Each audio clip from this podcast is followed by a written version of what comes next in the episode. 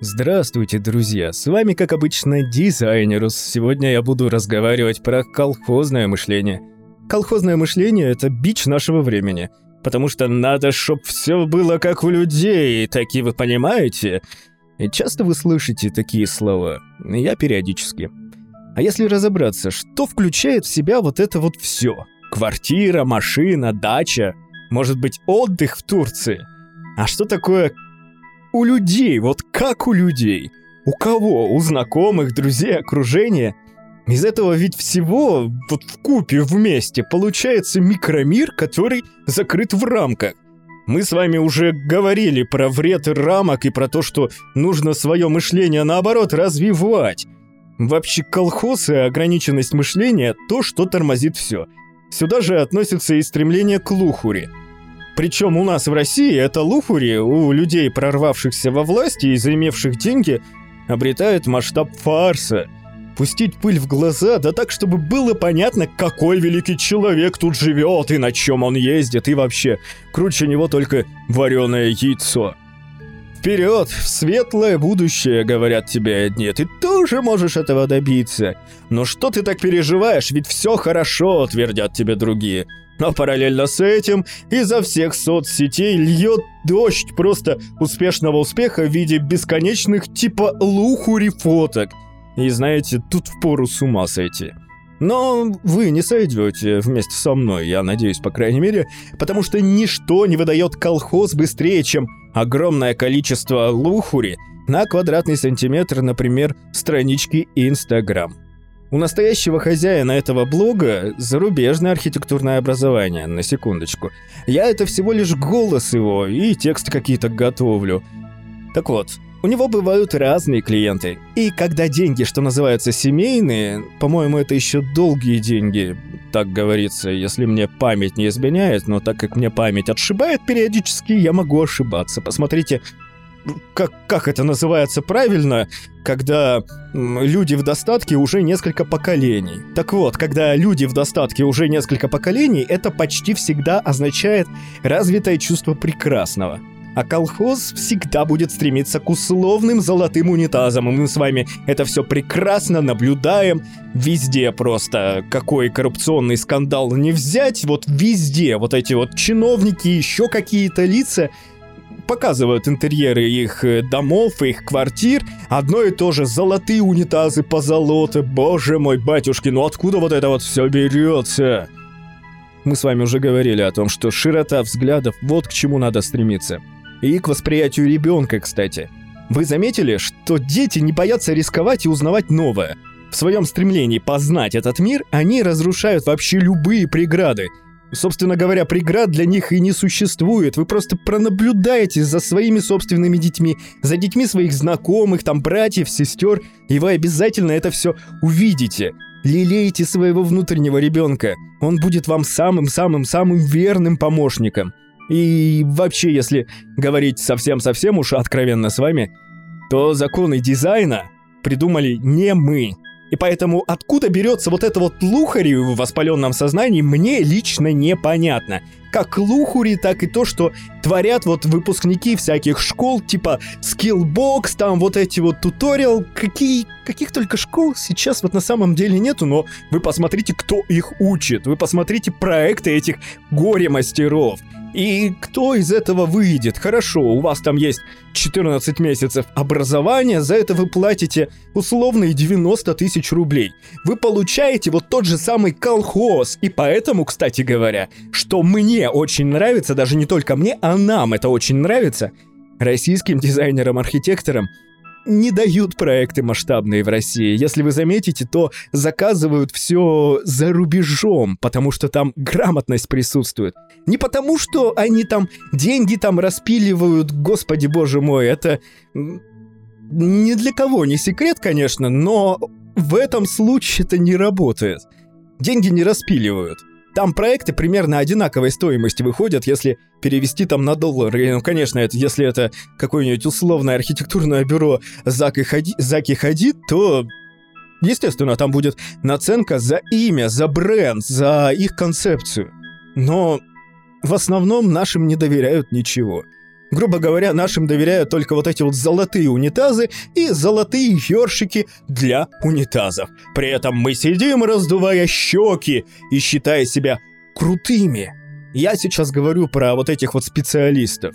У нас, знаете, вот э, града... не градоначальники, простите.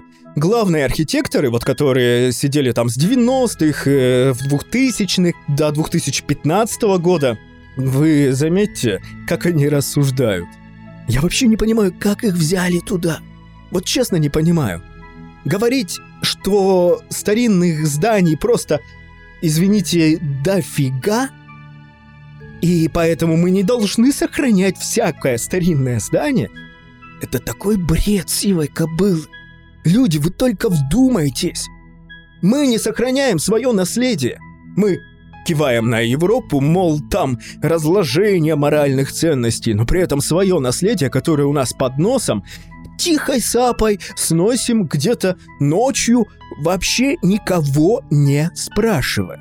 При этом вот эти вот градоначальники говорят о том, что у нас дофига таких зданий, и значит нечего из этого устраивать скандал. Извините, мы собираемся сохранить свое наследие. Мы вроде говорим о том, что у нас патриотизм.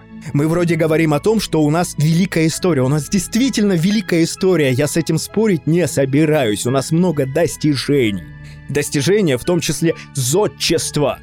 Да вашу дивизию Почему вы, дорогие мои начальники-чиновнички, рассуждаете подобным образом? Да вас гнать надо поганой метлой с этих должностей. Вот у меня просто бомбит меня всего. Простите уж, но меня бомбит. Если вас это не бомбит, то, блин, я не знаю, куда мы идем. И поэтому вот я и говорил, что если совсем откровенно, законы дизайна придумали не мы. И все, что заставляет нас восхищаться, все, что создано человеком, вдохновлено самой матушкой природой. Извините, против этих законов пространства и цвета не попрешь. Вот вообще, вот никак не попрешь. Хоть и очень там хочется наворотить э, гору всяких непотребств. Но что в итоге-то будет?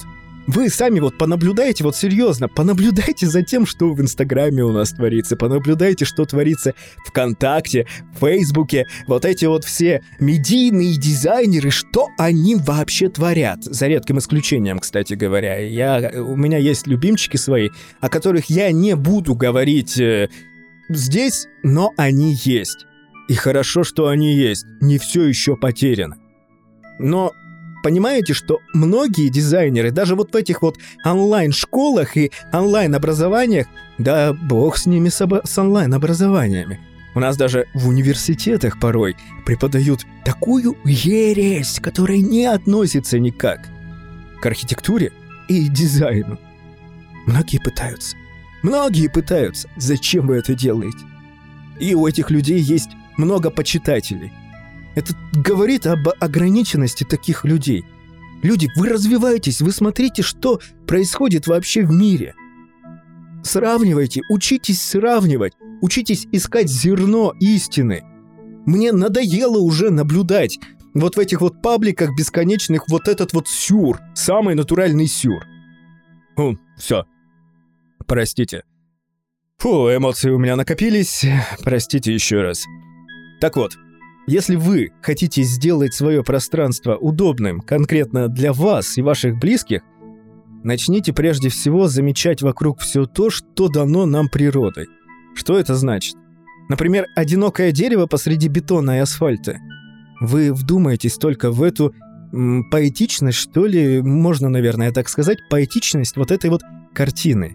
Зелень, деревянная текстура, асфальт, серый цвет. Вы представляете, как это можно развернуть в масштабе, например, гостиной? Да какой гостиной? Ванную можно сделать. Это будет уголок природы в мегаполисе, вашей личной ванны. Цвет, фактура. Цвет, фактура. Цвет, фактура. Я еще 55 раз могу повторить цвет, фактура, но больше не буду это делать. И воробьи и голуби купаются в луже на асфальте – Великолепно! Обратите внимание на их расцветку, и на то, как вода выглядит на солнце. Какие в этой воде возникают цвета, вот капля, капля воды на солнце. Вы только вдумайтесь, там спектр оттенков просто. И вдохновление совсем рядом. Нужно только захотеть его увидеть. И самое замечательное, что каждый разглядит в таких явлениях свое собственное. И так пробивается сквозь информационный шум голос души. И ваш внутренний ребенок ликует. Он улыбается, потому что вы заметили. Потому что вы проживаете действительно эту жизнь. Вы не существуете, вы не выживаете, вы проживаете. Вы чувствуете все, что вас окружает. От этого и рождается гармония. А, вот, собственно, о чем я сегодня хотел с вами поговорить, и напоследок зачитаю отрывок в рамках интерьера в литературе Чарльз Диккенс. Очерки Боза. Приход наш находится в городском предместье, а старая леди живет в одном из тех хорошеньких домиков, что стоят в самом лучшем его переулке. Домик этот ее собственный, и все в нем, за исключением самой хозяйки, чуть постаревшей за последние 10 лет, остается таким же, как было при жизни старого джентльмена, его хозяина. Маленькая гостиная, где старая леди обычно проводит дни, является собой образец нерушимого покоя и порядка. Ковер там покрыт суровой холстиной. Рамы зеркал и портретов аккуратно обтянуты желтой кисеей.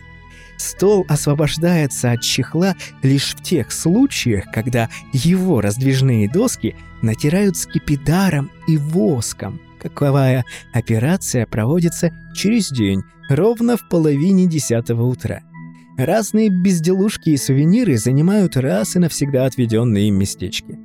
Большая часть этих безделушек – подарки девочек с той же улицы, но двое старинных часов, которые показывают разное время, причем одни на четверть часа отстают, а вторые на четверть часа спешат – Маленькая литография «Принцесса Шарлотта и принц Леопольд в королевской ложе театра Друри Лейн». И еще два-три сувенира уже многие годы украшают эту гостиную. Ну вот и все, друзья. Украшайте не только гостиную, украшайте свою жизнь. И пусть у вас все будет по дизайну.